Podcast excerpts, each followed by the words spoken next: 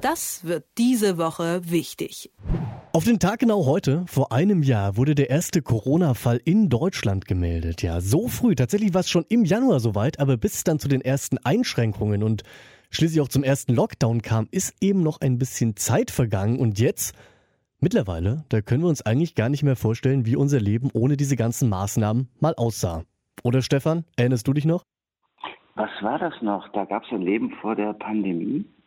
Oh je. Oh je, wir oh haben es vergessen. Guten Morgen. Guten Morgen, ich spreche mit Stefan Kastorf vom Tagesspiegel. Schönen guten Morgen an dieser Stelle nach Berlin. Habe ich ganz vergessen. Und Stefan und ich, wir wollen natürlich nicht nur in Erinnerungen schwelgen, sofern wir noch welche haben, sondern wir wollen vor allem über ein paar Auswirkungen der Pandemie sprechen, ganz konkret über die finanziellen Auswirkungen, wie damit umgegangen werden könnte. Dazu hat nämlich Kanzleramtschef Helge Braun einen mittlerweile recht kontrovers diskutierten Vorschlag gemacht. Stefan, kannst du noch mal kurz zusammenfassen, um was es da ging? Ja, das ist wirklich eine schöne Formulierung, recht kontrovers. Ja, das kann man wohl laut sagen. Also es geht darum, dass die Unionsfraktion gemeinsam mit dem damaligen Bundesfinanzminister Wolfgang Schäuble es geschafft hatte, die Neuverschuldung auf Null zu drücken und in die Verfassung hineinzuschreiben, alle miteinander, dass wir keine neuen Schulden machen wollen. Also, dass die Konsolidierung der Finanzen gelingen möge. Die Schuldenbremse genannt. So, nun hat diese Corona-Pandemie diese jahrelange Konsolidierung zunichte gemacht. Wir hatten ja den Verzicht auf jegliche neue Kredite in die Parlament, in die, in die Verfassung hineingeschrieben. Nur wenn man sich das genauer anguckt, ich finde interessant, dass äh, Helge Braun darauf verzichten will, um mehr Geld für die Bewältigung der Pandemiekrise zur Verfügung zu haben, muss man mal hinschauen. Und da haben die 16 Länderparlamente allein für 2020 eine mögliche Neuverschuldung von bis zu 128 Milliarden Euro genehmigt. Ja, wobei dann mehrere Länder die Schuldaufnahme über mehrere Jahre strecken wollen, aber das tut jetzt weniger zur Sache. Übrigens die zwei bevölkerungsreichsten Bundesländer mit den hoffnungsvollsten Menschen, was die nächste Kanzlerschaft angeht, Armin Laschet, Nordrhein-Westfalen und Bayern haben allein bis zu 65 Milliarden aufgenommen.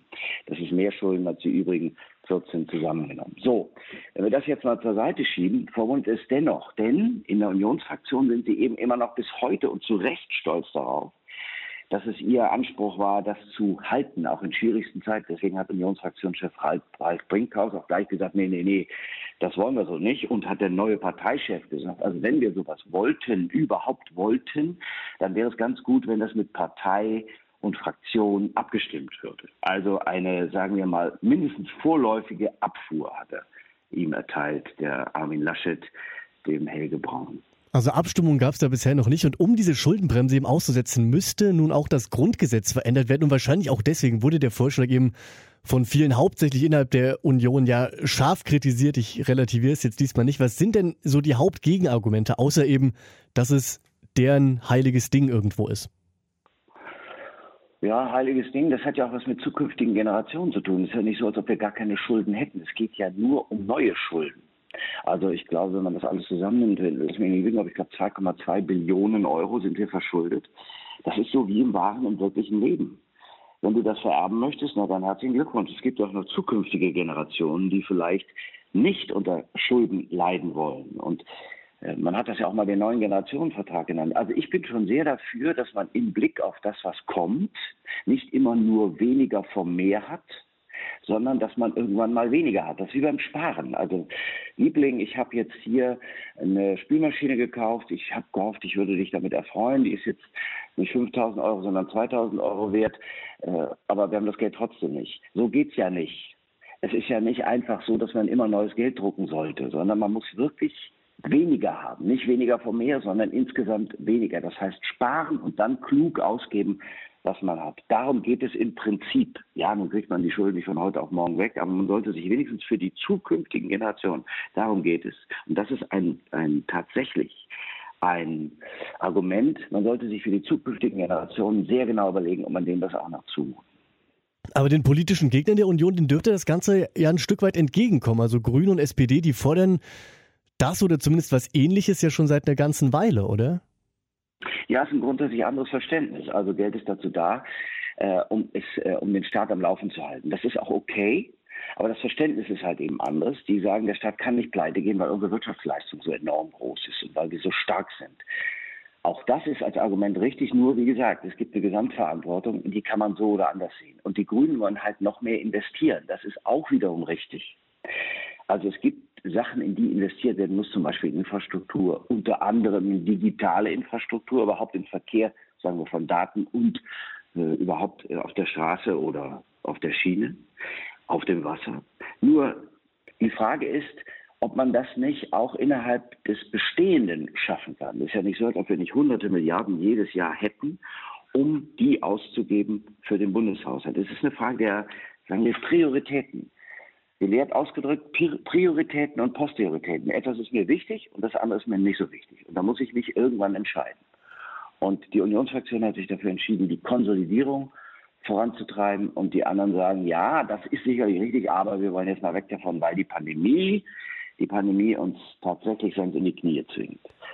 Ja, ich möchte das auch nicht in deren Haut stecken. Herr Helge Braun hat die ganze Debatte auch schon ein bisschen relativiert. Er hat dann auf Twitter so ein Ei-Herz-Schuldenbremse gepostet. Da diskutieren wir jetzt vielleicht besser nicht drüber, ob das peinlich ist oder nicht. Stefan, lass uns doch nochmal kurz drüber sprechen, warum Braun die Schuldenbremse eigentlich überhaupt aussetzen wollte oder will. Also, wofür wäre es denn wichtig, in den kommenden Jahren mehr Schulden aufnehmen zu können? Wofür bräuchte man das Geld? Naja, um die wirtschaftlichen und sozialen Folgen dieser Pandemie, die wir noch gar nicht ganz genau überblicken, abfedern zu können, ist es schon wichtig, Geld zu haben. Nehmen wir mal ein Beispiel.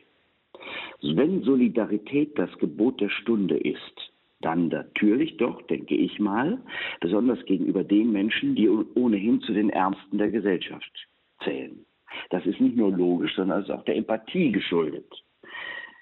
Im ersten Lockdown, also 2020, lang ist es her, wurden die Bezieherinnen von Hartz IV und Altersgrundsicherung nicht mit zusätzlichen Hilfen ausgestattet.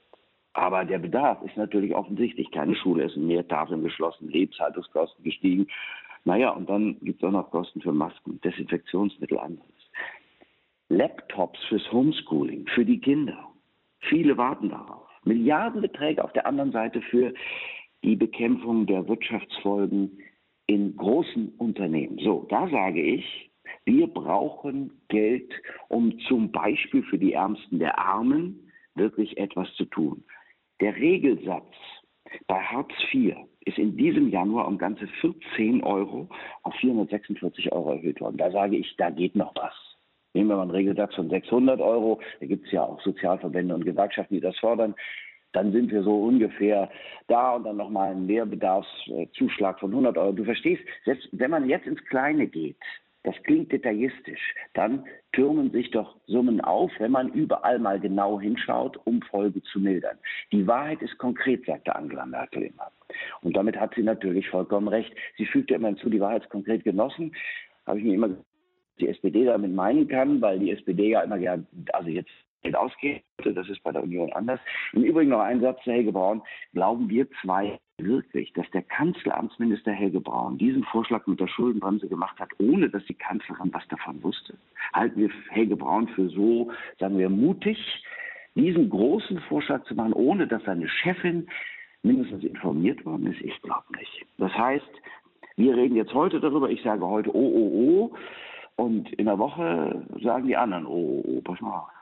Aber eine Frage, die ich dazu gerne noch stellen würde, wenn dieses Geld ja wirklich relativ offensichtlich gebraucht wird, wo könnte es denn herkommen, wenn eben nicht die Schuldenbremse ausgesetzt werden würde? Oh, du fragst mich jetzt aber was. Ich bin ja nicht der Bundesminister der Finanzen. Also erstmal haben wir innerhalb innerhalb des äh, hunderte Milliarden schweren Haushalts gewiss noch irgendwo was, was man ausnutzen kann. Es gibt ja den sogenannten Einzelplan 60, allgemeine Finanzverwaltung. Da müsste man mal reingucken, wie viel Geld da eingestellt ist. Das ist für solche Folgekosten von irgendwas immer vorgesehen. Das ist so ein, wie so eine spezielle Kasse. Ist auch gut so, dass es den gibt. Ja, Weißt du, ich kann ja nicht verstehen, aber das ist wahrscheinlich mein Problem, dass wir immer von den zwei Prozent mehr für Verteidigung ausgehen. Ich finde, man muss zum Beispiel solche Etats modular aufbauen. Es gibt etwas, was wir brauchen und das wird dann ergänzt, wenn wir noch Zusätzliches brauchen. Ansonsten wird umgebaut, umgeschichtet, sodass man nicht immer mehr Geld braucht, sondern das Geld intelligent ausgibt. Und ich wünschte mir manchmal, wie in einem amerikanischen Film, dass da irgendeiner hingeht, gab's mal, und sich den Haushalt anguckt und sagt, und da und da und da und da können wir sparen. Deswegen haben wir jetzt 200 Milliarden frei und die geben wir ganz, ganz sinnvoll aus. Okay, so ist es nicht. Die Welt ist jetzt kein Film, aber man wünschte sich schon, dass sie sich nochmal zusammensetzen, um Spielräume zu finden und zu sagen, was in drei Gottes Namen ist in Zukunft wirklich wichtig. Worauf müssen wir unsere Schwerpunkte legen und worauf müssen wir unsere ganze Kraft legen. Und dann kann es sein, dass man im Haushalt Dinge findet, von denen man denkt, oh, ich weiß nicht, ob wir das jetzt brauchen. Wenn ich mich recht entsinne, ist es so, dass, so, dass wir auch China Entwicklungshilfe gezahlt haben. Ich weiß nicht, ob das noch so ist, aber wenn das ein Punkt wäre, dann würde ich mal sagen, das könnten wir jetzt lassen. Stefan, ehe du dich noch weiter hier empfiehlst, den Herr Altmaier zu beerben, danke ich dir mal für das Gespräch. Das wird diese Woche wichtig.